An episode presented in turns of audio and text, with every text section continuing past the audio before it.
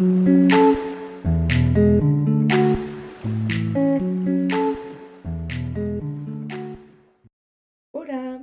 Je vous retrouve aujourd'hui pour vous parler d'un nouveau sujet qui me tient à cœur et je rigole en disant ça parce que je n'arrive toujours pas à me prendre au sérieux.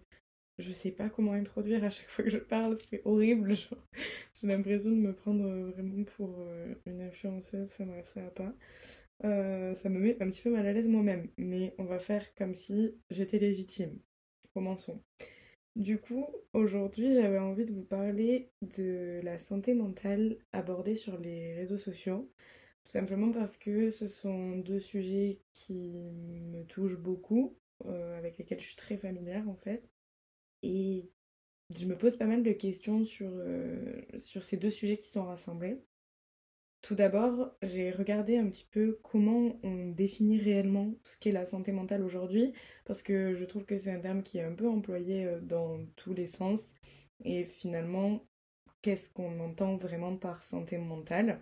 Et j'ai trouvé la définition suivante qui me semble bien appropriée, qui dit que la santé mentale, c'est un état de complet bien-être physique, mental et social, et pas juste le fait de ne pas être malade. Et je trouve que c'est hyper euh, parlant de le formuler comme ça, de dire avoir une bonne santé mentale, c'est pas juste le fait de ne pas avoir de troubles avérés ou non, c'est vraiment le fait de se sentir bien avec soi-même, avec les autres, avec son environnement social, avec son environnement de travail, avec son environnement euh, physique. Et c'est là qu'on se rend compte que c'est pas si facile de l'atteindre, la bonne santé mentale, parce que ça recouvre beaucoup d'aspects, et je pense que c'est pour ça qu'on est beaucoup à se reconnaître quand on dit qu'on n'a pas forcément une bonne santé mentale, justement, parce que pour que tous ces astres-là soient alignés, il faut avoir quand même pas mal, j'allais dire de la chance, je sais pas si c'est vraiment de la chance, mais vous voyez ce que je veux dire. C'est pas forcément évident de se sentir bien sur tous ces aspects-là. Donc aujourd'hui, si j'ai décidé de vous parler de ce sujet, c'est parce que on n'est pas sans savoir que c'est un sujet qui a été beaucoup plus abordé euh, qu'avant ces derniers mois, voire ces dernières années. Je pense qu'on a commencé à parler vraiment de santé mentale au moment de la pandémie parce qu'on a tous été amenés à se poser des questions là-dessus en étant euh, isolés, etc. Et comme pour tous les sujets qui font un peu le buzz, euh, les réseaux sociaux se sont emparés de ce sujet-là. Et aujourd'hui, je me posais la question de savoir si c'était une bonne ou une mauvaise chose que les réseaux sociaux parlent autant de santé mentale parce que aujourd'hui, voilà, on a beaucoup de comptes euh, différents qui abordent soit la santé mentale euh, sous un angle très général ou alors la santé mentale vraiment vue par un prisme d'une certaine euh, maladie ou d'un certain trouble. Et voilà, on a beaucoup de, stars, de personnalités ou d'influenceurs qui parlent de santé mentale en général ou de leur propre santé mentale. Et je pense que sur le papier, on se dit c'est trop chouette, la parole se libère sur le sujet, alors que c'est un sujet ultra tabou, donc on peut beaucoup plus en parler avec euh, les autres autour de soi, et puis arriver à comprendre des choses de soi à soi, etc mais j'ai remarqué quelques déviances sur le sujet selon mon prisme et ma façon de voir les choses. Et j'en suis arrivée à me demander si c'était une si bonne chose que ça, qu'on en parle, euh, qu'on en parle autant sur les réseaux en fait finalement. Et donc euh, j'ai voulu essayer de, creuser un petit peu le, sujet et de lister un peu les, les bons aspects et puis ceux que je trouve un peu moins bons pour en tirer une conclusion je ne sais pas si, encore une fois, on sera d'accord avec moi et si euh, je j'ai pas forcément les bonnes façons de, réfléchir ou de voir les choses. Mais encore une fois, je suis ouverte à la critique et au fait d'avoir des retours là-dessus. Donc tout d'abord, concernant le positif que je ressortirai du fait que les réseaux sociaux parlent beaucoup de santé mentale, comme je l'ai dit précédemment, c'est tout simplement le fait que la parole se libère, que de moins en moins de sujets sont tabous dans la société qu'on construit au fur et à mesure. Et je trouve ça génial parce que typiquement, si ce sont des sujets qui fédèrent autant, c'est qu'on est quand même beaucoup à les vivre et à les avoir en tête. Donc c'est dommage de rendre tabou des choses qui sont vécues par autant de personnes. mais ça c'est un peu une des tares de l'être humain de... et de notre société de... de cacher les choses un peu moins jolies et je trouve que les générations, les nouvelles générations le font de moins en moins et je trouve ça génial de pouvoir s'assumer tel qu'on est et, et de, bah voilà, de pouvoir parler librement de, plein de choses. Ça contribue forcément à ce que la honte qu'il y a autour des problèmes de santé mentale se lève un petit peu. Le fait que voilà, on puisse aujourd'hui employer des mots tels que dépression, anxiété, stress, etc.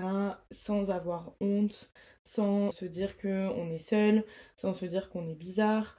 Donc ça c'est génial et surtout le fait d'en entendre parler autant, je pense, euh, accentue le sentiment de tolérance qu'on peut avoir, que ce soit de la tolérance par rapport à nous-mêmes, à nos ressentis et notre propre santé mentale, mais la tolérance aussi par rapport à celle des autres autour de nous, et nous permet d'être plus ouverts et plus bienveillants euh, par rapport à, la santé mentale de nos proches et de notre euh, entourage. Et également, euh, ces, comptes-là et ces personnalités-là qui parlent de santé mentale sur les réseaux nous permettent forcément un apprentissage.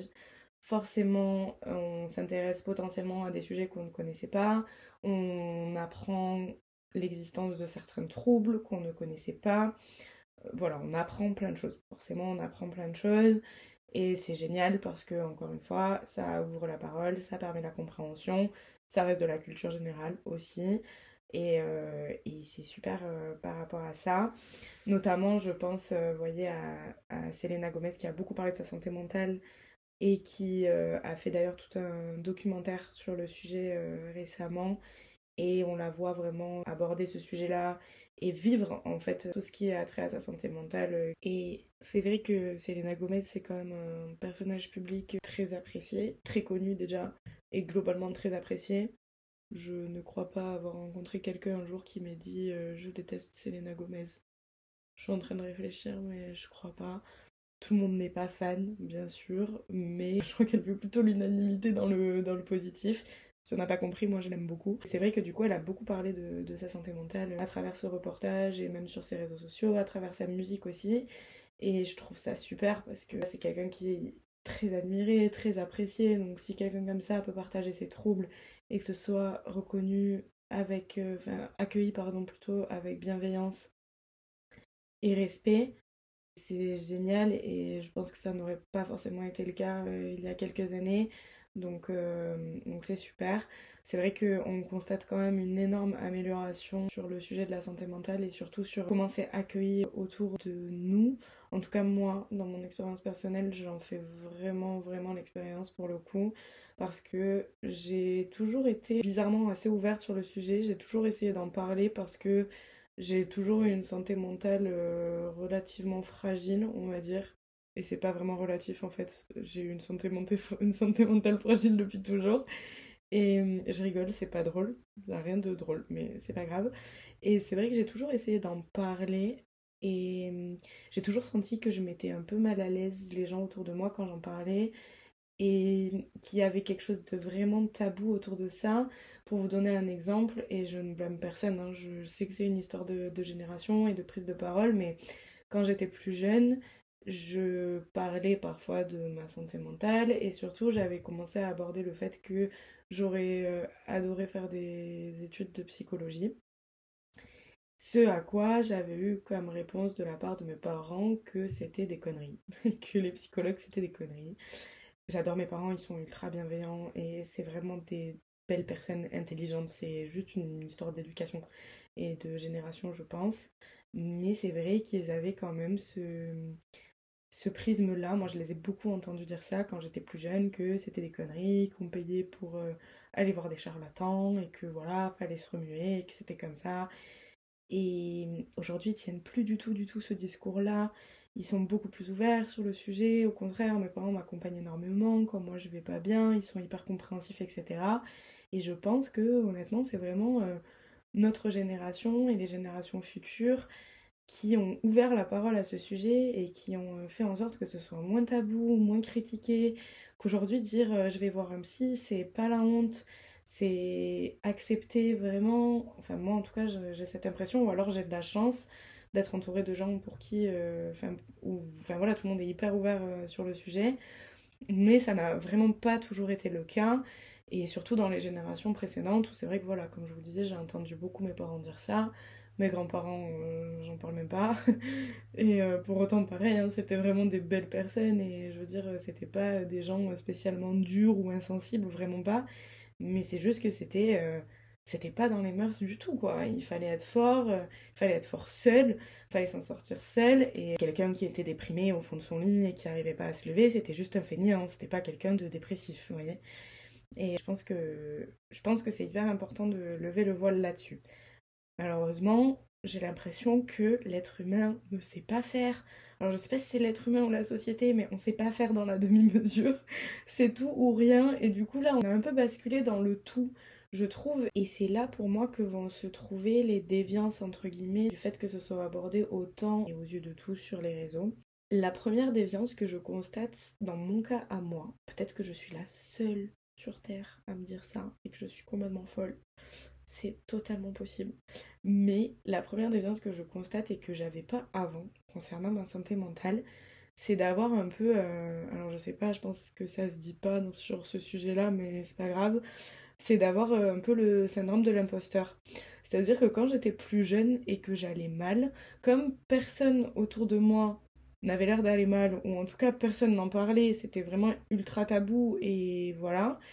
Du coup, ben j'avais pas l'impression, je me demandais pas en fait si j'étais juste flemmarde ou si j'étais juste bizarre. Je sentais bien que c'était quelque chose qui allait pas dans ma tête et je me sentais pas pas légitime de ressentir ce que je ressentais parce que j'étais seule de toute façon à ressentir ça. Et aujourd'hui, quand je vois qu'on a tous des problèmes, qu'on a tous des soucis de santé mentale et que personne n'est 100% bien tout le temps,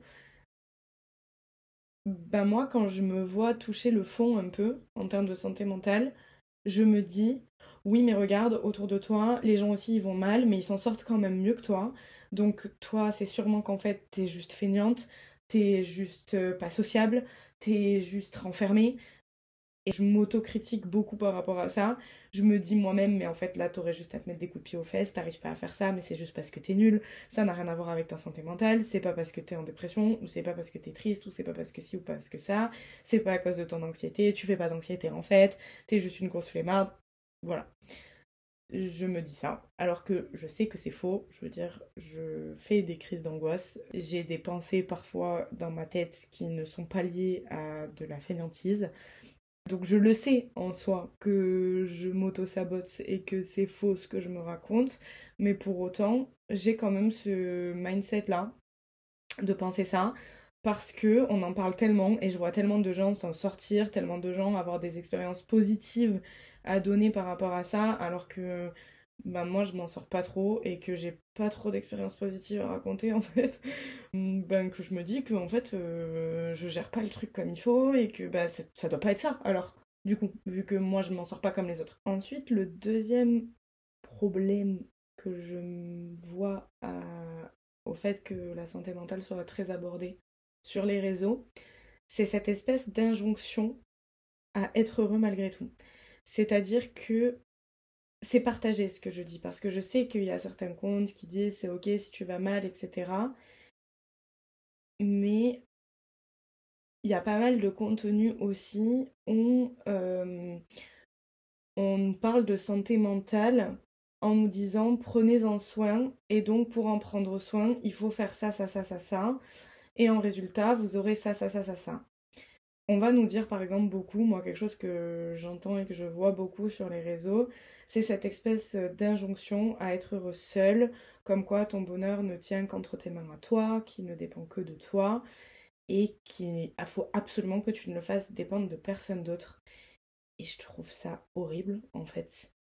Parce que je pense que vraiment on le sait, l'être humain n'est pas fait pour être seul, n'est pas fait pour vivre seul. Je veux dire, si c'était le cas, on le ferait, tout simplement. Après, il y a un vrai sujet de société, bien sûr, mais globalement, on est des mammifères. La plupart des mammifères autour de nous, animaux, ne vivent pas seuls. Je vois pas pourquoi nous, on aurait cette injonction de se dire bah, c'est pas grave. De toute façon, si je suis seule, que j'ai pas d'amis, que j'ai pas de famille et que je trouve pas l'amour, je vais être heureuse seule parce que je suis that girl, you know, et que je vais être heureuse seule. Non. Et je trouve qu'il faut arrêter cette espèce d'injonction-là de dire ben, même si t'es seule, même si ta santé mentale te fait défaut, alors travaille sur toi, bois un matcha tous les matins et c'est bon, t'inquiète, tu pourras euh, aller bien seule, euh, voyager seule et c'est sûr que tu seras heureuse. Je suis pas d'accord avec ça.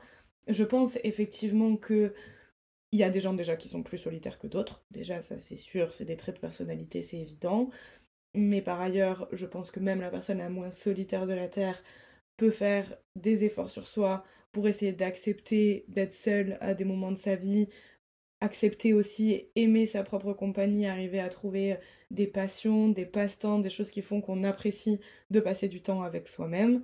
Pour autant, la solitude profonde, elle n'est pas synonyme de, bonheur. Je sais que moi, ça m'est déjà arrivé de culpabiliser, de me dire, ben oui, mais voilà, euh, il y a telle ou telle personne que je suis sur les réseaux qui part en voyage seule, qui a l'air euh, de vivre sa meilleure vie, qui euh, a plein de passions et qui du coup se nourrit de ça.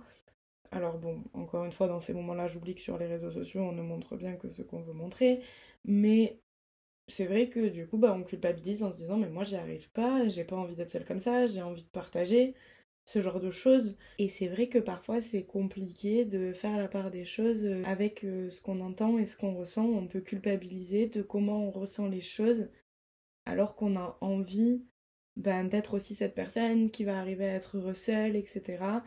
Et je pense vraiment que c'est pas dans la nature humaine de l'être et qu'il faut pas prendre ça pour euh, argent comptant, c'est pas le terme, et qu'il faut pas prendre ça pour une vérité universelle, parce que c'est vrai qu'on a tendance, en tout cas moi j'ai tendance, de façon assez stupide d'ailleurs, de prendre pour vérité, pas universelle, mais en tout cas de prendre pour vérité ce que je vais voir sur les réseaux, parce que c'est écrit noir sur blanc, ou c'est dit par des gens que je ne connais pas, et qui potentiellement vont appuyer un avis que j'avais déjà, ou appuyer une culpabilité qui naissait déjà en moi, et du coup, j'ai l'impression que c'est vrai. N'oublions pas que ça reste quelqu'un, une unité, un individu à part entière, et qui n'a pas forcément, il ou elle n'a pas forcément raison sur ce qu'elle dit ou sur ce qu'il dit. Donc, je pense qu'il faut vraiment faire attention à ça et toujours aussi se répéter de la même manière que euh, quand on voit euh, des photos de mannequins se dire que c'est potentiellement retouché ou que la nana elle a pris une posture qui est hyper flatteuse, ben ça peut être juste pas la vérité ou une vérité arrangée. Encore une fois, ce qu'on entend sur la santé mentale, c'est pareil, c'est un avis, une vérité par le prisme de quelqu'un. Si ça ne vous correspond pas et que ce que vous entendez, vous ne vous y retrouvez pas, c'est ok. Je veux dire, c'est pas la personne n'a pas forcément tort, mais vous n'avez pas tort non plus. Donc euh, je pense que c'est important à souligner. Également, ce que je voulais souligner, c'est effectivement cette espèce de dualité et de paradoxe qu'il y a parfois dans les contenus qu'on peut retrouver sur les réseaux et qui on s'en nourrit tellement en fait que ça peut être dangereux. Notamment, je vois beaucoup de contenus qui te disent choisis-toi, choisis-toi toujours, fais-toi toujours passer en premier lieu, sois ta propre priorité parce que personne ne le fera pour toi. Alors, oui, allez, admettons oui. Vous scrollez un petit peu, et là, vous tombez sur un compte qui va vous dire ne choisis jamais les gens qui ne vous font pas passer en priorité. Ou des trucs du style euh, les gens qui n'ont pas le temps pour vous, en fait, ils s'en foutent. Enfin, en gros, vous voyez très bien de quoi je parle. C'était très mal dit, je suis d'accord, mais vous voyez très bien de quoi je parle. Et en fait, ben, déjà, il y a un problème là. Il y a un problème parce que comment vous voulez choisir des gens qui vous choisissent si tout le monde se choisit soi? Oh, C'était dur là, c'était un bail genre les chaussettes de l'archiduchesse, euh, ce que je viens de sentir. c'était dur à dire, mais je pense que vous avez compris ce que je voulais dire. Si tout le monde se choisit soi et se fait passer en priorité, par définition, tu vas pas faire passer les autres en priorité, mais du coup, les gens te choisissent pas. En fait, enfin, vous voyez, en gros, on vous dit soyez égoïste, mais choisissez surtout pas les gens qui sont égoïstes. Ouais, mais du coup, comment on fait? Bah, du coup, on est tous seuls. Mais c'est pas grave, puisque on peut être heureux seul, apparemment. Bref, il y a beaucoup beaucoup de choses comme ça que je trouve pas cohérentes et quand même qui, me posent problème, moi, dans, ma gestion des réseaux. J'ai mis assez longtemps à mettre le doigt là-dessus parce que bah moi je consommais ça, je buvais ces paroles-là, un coup de euh, je like, je repartage, les choisis-toi en premier, et puis euh, ne choisis surtout pas les personnes qui te font pas passer en premier. C'est au bout d'un moment où je me suis dit, mais c'est. Il y a un problème de cohérence là, euh, les amis, c'est pas normal en fait. Je voulais également aborder le côté tendance des réseaux parce que tout ce qui tourne beaucoup sur les réseaux a tendance à devenir à la mode. Et c'est vrai que ça a glamourisé un petit peu, je trouve, les problèmes de santé mentale. Sur le papier, bien entendu. C'est-à-dire que on a cette espèce de d'attrait pour tout ce qui va être euh, mystérieux, pour les gens un petit peu torturés. Et puis euh, pour toutes euh, les maladies en fait et tous les troubles qu'on ne connaît pas. Parce qu'il y a énormément de choses qu'on ne connaît pas sur la santé mentale, forcément, puisque on n'en parle pas depuis très longtemps, donc on découvre beaucoup beaucoup de choses. Et il y a cette espèce de fascination autour de ça. Je pense notamment à certains comptes comme le compte de Olympe, du journal d'Olympe. Je ne sais pas si tout le monde la connaît, mais qui parle de sa maladie, de son trouble qui s'appelle le TDI, donc le trouble dissociatif de l'identité, qui est un trouble qui est assez spectaculaire et qui est euh, assez euh, maltraité par les médias, etc. Mais ce n'est pas du tout le sujet. Toujours est-il que voilà, c'est un trouble qui est vraiment particulier et très peu connu et qui du coup suscite énormément de, de fascination en fait. Et moi la première, quand je suis tombée sur son contenu, je me suis dit waouh c'est fou parce que pour vous remettre un petit peu dans le contexte, le trouble dissociatif de l'identité c'est une personne, j'espère que je dis pas de bêtises, mais c'est une personne qui a eu des traumas durant son enfance et au moment où la personnalité est censée se construire, elle ne se construit pas de façon classique et du coup il y a plusieurs personnalités dans un même corps en fait, dans une même entité. Et c'est ultra impressionnant parce que littéralement les personnes atteintes de ce trouble d'un coup peuvent switcher de personnalité, ne parlent plus pareil, n'ont plus la même, la même voix, n'ont plus la même personnalité, etc. Donc c'est ultra fascinant. Et ce que j'en ressors, moi, par rapport à ça, c'est que c'est hyper intéressant d'avoir accès à ces informations-là, de découvrir euh, ces troubles et d'en savoir plus, et, et de se cultiver, et de cultiver notre tolérance, etc., et notre apprentissage par rapport à tout ça. Mais c'est vrai que ce côté euh, fascination pour des choses qui sont malheureusement assez tristes, je trouve ça un petit peu malsain. Et a fortiori, ce qui va se passer, c'est que cette fascination-là, elle s'arrête à un moment. Je m'explique. Par exemple, quand on parle des problèmes de santé mentale sur les réseaux sociaux, on peut dire ce qu'on veut et on peut le tourner comme on le veut et surtout on peut en parler à un moment où on est serein, sain, apaisé par rapport à tout ce qui peut se passer dans nos têtes et par rapport aux troubles que chacun peut avoir.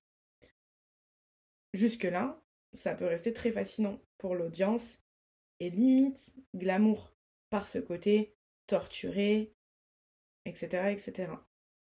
À partir du moment où les problèmes de santé mentale entrent en jeu réellement et qu'on entre dans le dur et dans le vif du sujet, c'est beaucoup plus difficile de l'accepter et je sais que la fameuse Olympe dont je vous parlais jusqu'à présent en a déjà parlé parce que elle explique que même tant qu'elle en parle d'une manière euh, voilà où elle est apaisée, où tout se passe bien, etc., elle a globalement des bons retours, des commentaires bienveillants, etc.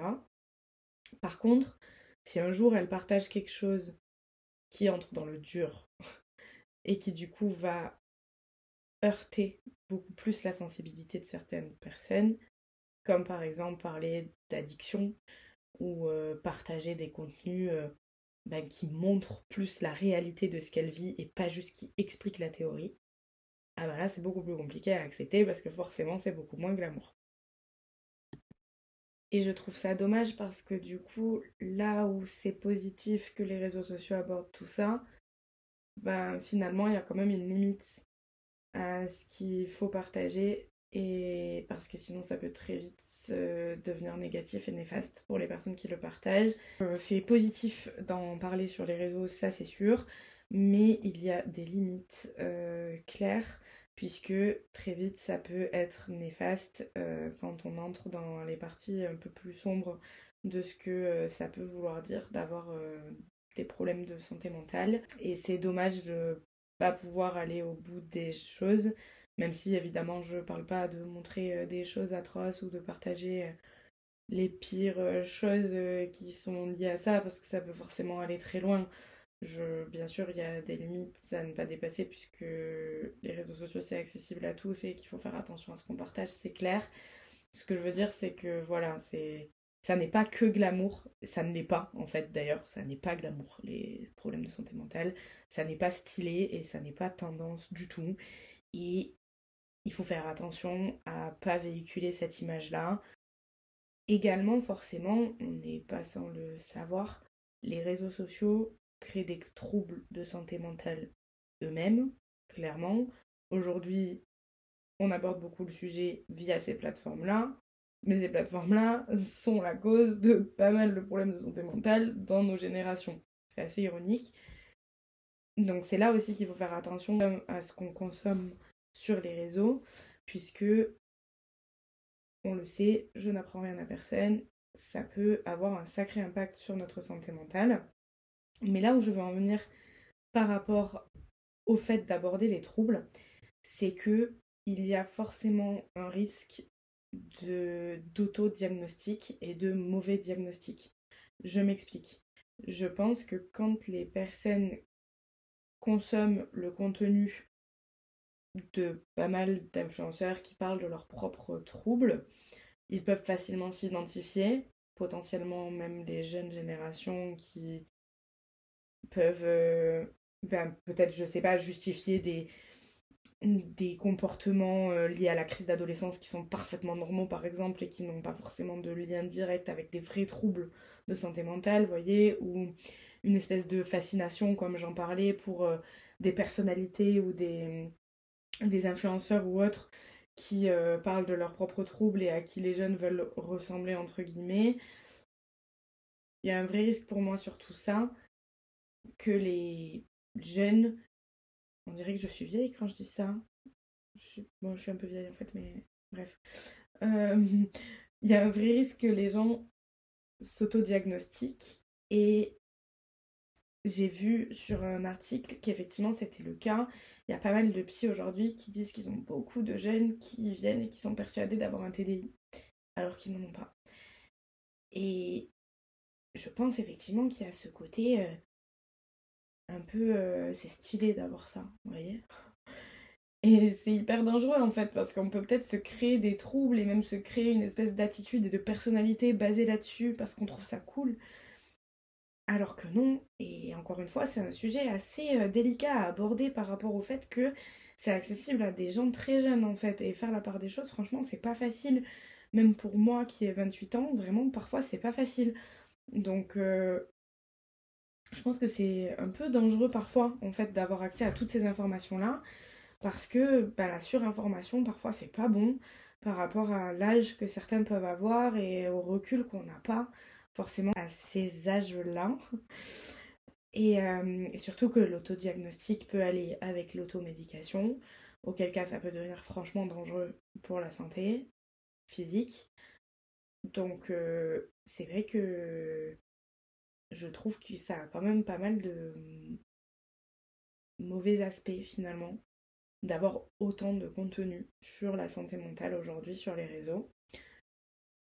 En plus, il n'est pas si rare que ça de voir que ça peut être utilisé pour certaines pratiques commerciales. Alors bon, évidemment, euh, des choses relativement douces, mais on a déjà tous eu euh, des, partenariats pour euh, la marque Filkaya, par exemple. Donc c'est une marque, si jamais vous ne connaissez pas, qui propose des compléments alimentaires pour gérer le stress. Donc là, ça c'est un exemple, mais j'ai entendu parler de plusieurs euh, choses comme ça. J'ai vu plusieurs partenariats basés sur euh, l'anxiété, sur les troubles du sommeil, etc., etc. Et je me demande si c'est vraiment une bonne chose. qu'on partage ça parce que c'est vrai que ça pousse à l'automédication. Bon, certes, les partenariats en question ne font pas la promotion de choses réellement dangereuses, mais je suis pas sûre que ce soit hyper sain comme, euh, comme façon d'aborder le sujet. Du coup, pour conclure, je dirais qu'il y a beaucoup de positifs à ce que la santé mentale soit un sujet qu'on aborde autant euh, aujourd'hui sur les réseaux, mais qu'il faut vraiment faire attention à ce qu'on consomme et à ce qu'on regarde. Le premier conseil que je pourrais donner par rapport à ça, c'est d'essayer vraiment de toujours se renseigner sur la légitimité de la personne qui tient les propos que vous consommez parce qu'aujourd'hui, on a vraiment des, médecins, des psychologues, des psychiatres qui parlent sur les réseaux et qui partagent leur expérience. Et bon, là, pour le coup, il y a un vrai sujet de légitimité. Mais encore une fois, ne jamais prendre pour vérité universelle ce que vous consommez sur les réseaux, même si vous êtes sûr de la légitimité de la personne qui tient les propos euh, tenus, parce que comme dans la vie, parfois vous pourriez aller voir un psy qui vous conviendrait pas. Ça veut pas dire qu'il est mauvais, ça veut pas dire que c'est vous qui avez un plus gros problème. C'est juste que ça matche pas. Et si vous vous retrouvez pas dans les propos qui sont tenus sur les réseaux sociaux sur la santé mentale, ce n'est pas grave. Ça n'est pas que vous avez un problème. Ça ne veut pas dire que vous êtes complètement à côté de la plaque. D'autant que, je le rappelle, il y a quand même beaucoup d'incohérences sur le sujet. Donc, euh, vraiment, il faut essayer de toujours voir un peu plus loin que ce qu'on nous balance comme ça tout va. Et je dirais également qu'il faut toujours faire très attention à qui on parle de ces sujets-là et à qui on se confie parce que ce sont des sujets qui sont difficiles à aborder et qui sont aussi difficiles à recevoir. Et c'est important de s'en rappeler quand on fait part à quelqu'un de ses soucis de santé mentale et du fait qu'on aille mal ou qu'on ait certains troubles, etc. La personne en face ne sera peut-être pas capable de le recevoir. Ce sera peut-être trop pour elle, trop pour ses épaules à elle, et surtout, elle sera sûrement un peu démunie parce qu'il est rare que des personnes de votre entourage puissent réellement faire quelque chose pour vous aider en profondeur sur ces sujets-là. Donc, mon conseil, ce serait évidemment, confiez-vous, parlez-en, mais soyez sûr des personnes avec qui vous le faites. Ne le faites pas à tout va. Je parle en connaissance de cause. Je l'ai fait à tout va parce que j'étais persuadée que c'était ce qui pouvait. Euh, enfin, j'étais persuadée de rien en fait, mais je le faisais assez euh, spontanément de parler de ma santé mentale et de ce que je pouvais traverser, etc. Parce que j'ai remarqué qu'en général, c'est quelque chose qui unit les gens, c'est quelque chose qui fait appel à la compassion des autres et qui renvoie souvent à des moments de vie de la personne à qui je parle. Et du coup, ça permet parfois de créer un lien plus rapidement et plus profond que ce qu'on pourrait faire si on taisait tout ça. Le problème, c'est que toujours, voilà, on n'est pas sûr de la bienveillance de la personne en face, on n'est pas sûr de la tolérance qu'elle a vis-à-vis de nous. voilà, donc il faut faire attention à ça, être euh, dans la mesure du possible assez sûr de la personne à qui on confie ces choses-là. Et si vous n'êtes pas sûr et que vous avez l'impression que vous pouvez parler à personne de ça, se tourner vers un professionnel. Je sais que c'est ce qu'on conseille tout le temps et je sais que malgré le fait qu'on en parle beaucoup sur les réseaux sociaux et que ce soit quelque chose qui se démocratise beaucoup, ça reste pas facile de faire ce pas-là. Ça reste pas simple. Déjà, il y a une vraie question financière, il y a un enjeu financier. Et puis, il y a le fait que ça reste se dire qu'on s'en sort pas seul. Et on a beau répéter partout que c'est ok, qu'il n'y a pas à avoir honte et que c'est normal, et ça l'est, ça reste pas forcément évident pour chacun d'entre nous de, faire ce pas-là. Pour ma part, je sais que c'est un pas que j'ai déjà fait et que j'ai du mal à refaire parce que quand je l'ai fait, ça n'a pas apporté grand-chose. Et aujourd'hui, j'ai l'impression que ben, personne pourrait vraiment m'aider à régler les problèmes que je peux avoir à ce niveau-là. Donc je suis un peu dans le rejet, alors que je suis la première à à dire que c'est hyper important de pas avoir honte et de faire cette démarche. Et pour autant, là, je suis complètement braquée. Euh, je sais que c'est pas si facile, donc euh, se rappeler de ne pas faire ce que je fais actuellement et de ne pas se braquer et de demander de l'aide quand on a l'impression qu'on peut parler à personne. Essayez également de cultiver sa tolérance et sa bienveillance par rapport à soi-même et par rapport aux autres. Se rappeler que les problèmes de santé mentale, parfois c'est moche, des fois c'est vraiment très moche et c'est vraiment pas facile à gérer et ne pas se rejeter ni soi ni les autres. Et vraiment vraiment c'est pas facile. Ça paraît facile je sais que je pense qu'on considère plus ou moins tous qu'on est des êtres empathiques surtout pour nos entourages proches mais en réalité quand ça devient très moche c'est plus si facile que ça d'avoir de l'empathie. Parfois quand on va mal soi-même comme je disais au tout début du podcast, on se sent pas légitime, on manque complètement de bienveillance et de tolérance avec nous-mêmes, on se trouve nul et on a juste euh, l'impression qu'on fait pas d'efforts et voilà, donc c'est pas forcément facile à gérer. Et quand c'est les autres, de la même manière, on n'a pas envie de voir les gens qu'on aime aller mal. Donc la tolérance et la bienveillance à ses limites assez facilement atteignables, je pense. Et on a très vite envie de secouer les gens en face de nous. Et je pense que c'est humain parce qu'on a envie que les gens qu'on aime aillent bien. Sauf que vraiment dans les moments où les personnes qui nous entourent vont mal, on a rarement beaucoup de pouvoir là-dessus. On peut bien sûr être là, etc. Je je dis pas qu'on ne peut rien faire. Heureusement, on peut faire des choses. Mais on n'est pas vraiment maître de leur santé mentale. On peut pas les guérir. On peut pas... Voilà, on n'a pas de baguette magique. Et je pense que Parfois, le côté frustrant de la chose peut mettre à mal l'empathie et la bienveillance qu'on peut avoir, euh, même si on aime ces gens euh, du plus profond de notre cœur. Donc je pense que parfois, ça demande vraiment un effort de rester empathique et bienveillant et compatissant. Et il faut pas se reposer sur l'acquis de se dire que on l'est de nature et que du coup, on n'a aucun effort à faire par rapport à ça. C'est faux. Et c'est important de le garder euh, à l'esprit. Autant d'ailleurs euh, dans la vraie vie que sur les réseaux, rester euh, bienveillant, empathique sur ces sujets-là. Peut-être qu'il y a des gens qui racontent n'importe quoi sur les réseaux sur ce sujet, mais en fait on n'en sait rien. On ne sait pas qui y a derrière ces comptes-là, derrière les contenus qu'on voit beaucoup. Et je pense que c'est important de rester respectueux par rapport à tout ce qu'on peut voir parce qu'on ne sait pas à quel point ça peut atteindre les gens. Et je sais qu'on est beaucoup bombardé de tout ça euh, ces derniers temps. Et c'est pas forcément facile de faire le tri. Mais voilà garder euh, garder cette bienveillance un peu en toutes circonstances même si c'est vraiment pas simple. Honnêtement vraiment pas simple. Et également par rapport à ce que je disais précédemment sur les incohérences que peuvent avoir les réseaux sociaux concernant les sujets de santé mentale, j'aimerais dire que toutes les informations sont bonnes à prendre, que il faut juste savoir les analyser selon nos besoins et notre santé mentale.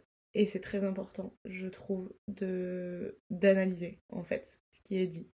Et les propos qui sont tenus et le contenu qu'on consomme. Par exemple, comme je vous disais, j'ai beaucoup eu de contenu ces derniers mois qui me sommet de me choisir moi-même et de me faire toujours passer en priorité et de penser à moi toujours en premier, suivi de contenu qui me disait et surtout n'accepte pas dans ta vie des gens pour qui tu es le second choix, euh, des gens qui ne te priorisent pas. Et c'est vrai que et voilà, comme on le disait précédemment, ça n'a pas de cohérence. Et du coup, en analysant la chose selon mon prisme et ma vision des choses, je me suis dit que se choisir soi, bien sûr, il faut le faire. Effectivement, c'est important. Mais choisir les autres, c'est tout aussi important que se choisir soi.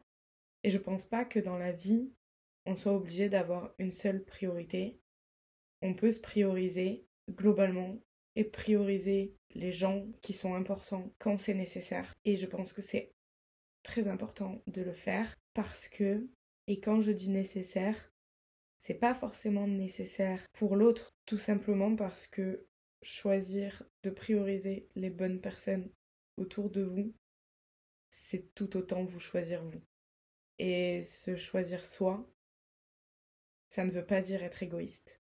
Et je le précise parce que j'ai l'impression que c'est quelque chose que j'entends beaucoup autour de moi et c'est une analyse que enfin, c'est quelque chose que les gens analysent beaucoup comme ça. Donc globalement, je dirais tout simplement de faire avec ce que vous voyez sur les réseaux cet exercice-là, de l'analyser selon vos valeurs, votre santé mentale, votre prisme, votre vie et de ne surtout pas prendre pour vérité tout ce qu'on voit et d'arriver à garder l'esprit ouvert et compatissant, peu importe ce qui peut se passer, parce que quelqu'un qui va mal, que ce soit vous ou les autres, ne fait pas semblant d'aller mal. Et même si c'est quelqu'un qui fait potentiellement semblant d'aller mal pour chercher de l'attention, ça reste quelqu'un qui va mal s'il fait ça, si il ou elle fait ça. Donc toujours essayer de rester gentil. Voilà, c'était le podcast Bisounours.